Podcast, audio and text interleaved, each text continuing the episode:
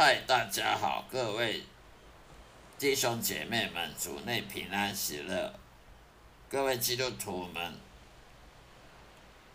对于上帝的话语、圣经、圣经里的经文有兴趣的朋友们，谢谢大家继续收听我这个圣经信仰的经文导读，跟我的生命见证、生活的见见证分享的 Podcast 的这个频道。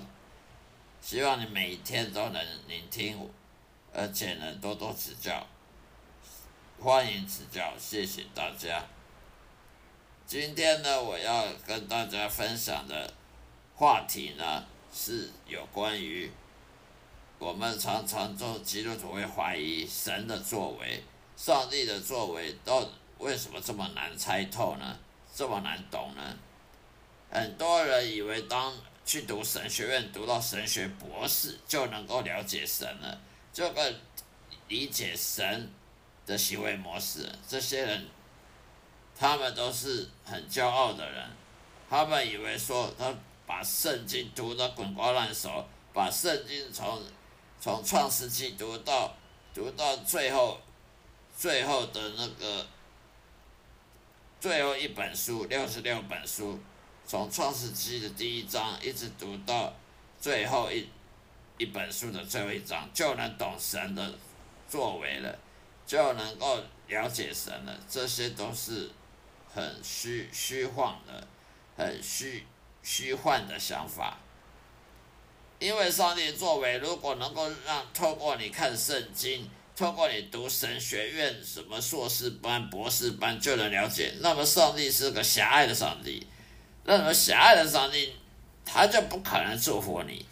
那么他讲的话，他就不可靠了，因为他狭隘的，他不是无限的上帝，他是有限的。那么有限的上帝去研究他，反正你这种有有限狭隘的上帝，他都不能给你呃应许了，不跟不能给你救恩了，你死的就跟狗狗一样，外面路边的野狗死了就就腐烂了，就不见了，那你还有什么好研究的？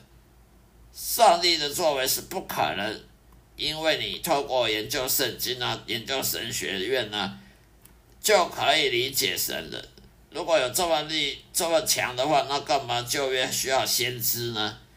旧约时代为什么需要有先知，又要有那些侍奉神的这些仆人呢？就每个每个都看自己看圣经，每个自己去研想办法研究神就好了。当然不是这样这么简单的，有很多的基督教会的神学院学者及牧师们呢，都非常骄傲的以为，他们能够研究圣经，就是能够当上帝的心理医师、心理医生，并且熟悉上帝的一切行为模式，这些都是很傲慢的态度。大家都知道，上帝是非常厌恶骄傲的人。因为撒旦魔鬼本身就是太过自信满满，所以骄傲起来才会反抗上帝的。圣经中所记载的内容，只不过上帝所有话语的一小小部分而已，还有很多事情他没有全部都记录下来。因为上帝他是活的神，他是永恒的神。那么永恒的神，他每分每秒想的事情、做的事情，怎么可能记录在一本小小本的圣经里吗？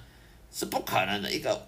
有无限的神，他的话语能够记录这个有限的书本里面，你不觉得很可笑吗？所以，我们不能说光靠熟读圣经就想了解上帝所有作为、所有行为模式，那无疑是个愚蠢又是无知又骄傲的人的想法。上帝并非要人类完全理解他的作为的，因为上帝没有要求我们人类要比上帝聪明。上帝知道我们人类很愚蠢、很愚笨、很无知，他不需要、不要求我们人要比上帝聪明去了解上帝，知道上帝的作为、行为模式、心理，当上帝行礼一时，而是要求我们要百分之百信靠神。如果你什么都懂神的话，你还要什么信靠神？你要信心干什么？如果我们的信心是建立在我们百分之百的研究神。好像研究一个动物，研究细胞，把它研究的彻彻底底。那这种信心是个假的信心？如果我们信靠神是要靠知识，我们的对神的知识来信靠神，那也太可怜了。要信靠神是完全没有证据，完全没有什么资资源，我们就要百分之百信靠神，那才是真正的信靠神的行为的。如果基督徒的信心是建立在理解上帝能力之上的话，那就不叫真的信心了。亚伯拉罕并非是因为理解神的想法而去执行上帝耶和华旨意的，他是完完全全降服于上帝旨意以及权力之下。所以亚伯拉罕他没有读什么书，他更没有读神学院。上帝有时候故意让那些骄傲的神学家啦及教会领导人啊顺心如意。有非常成功的事业，也受了很多掌声，但是最后又突然重重的贬义那些那些神学专家、那些宗教领袖，好使大家记取骄傲的教训。一个人骄傲，他就会必败，骄傲必败的教训。所以那些人都没有敬畏上帝耶和华，因为你要敬畏耶和华，你不可能同时骄傲又敬畏耶和华，那是不可能的。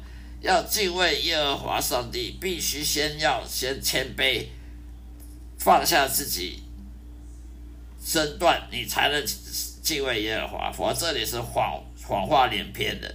因为真的要敬畏上帝，必须先放下傲慢的态度，放下你的学历、经历，放下你的背景，放下你的知识、智商，真的在神面前谦卑、低下和顺服。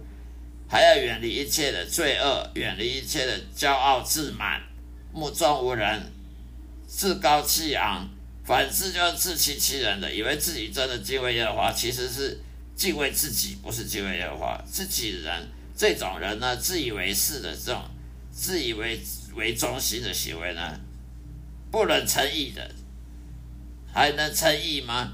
其因信称义不是这种方式称义的。好了，今天说到这里，谢谢大家收听，继继续的欣赏我的每一集的播出，再会，愿上帝祝福各位。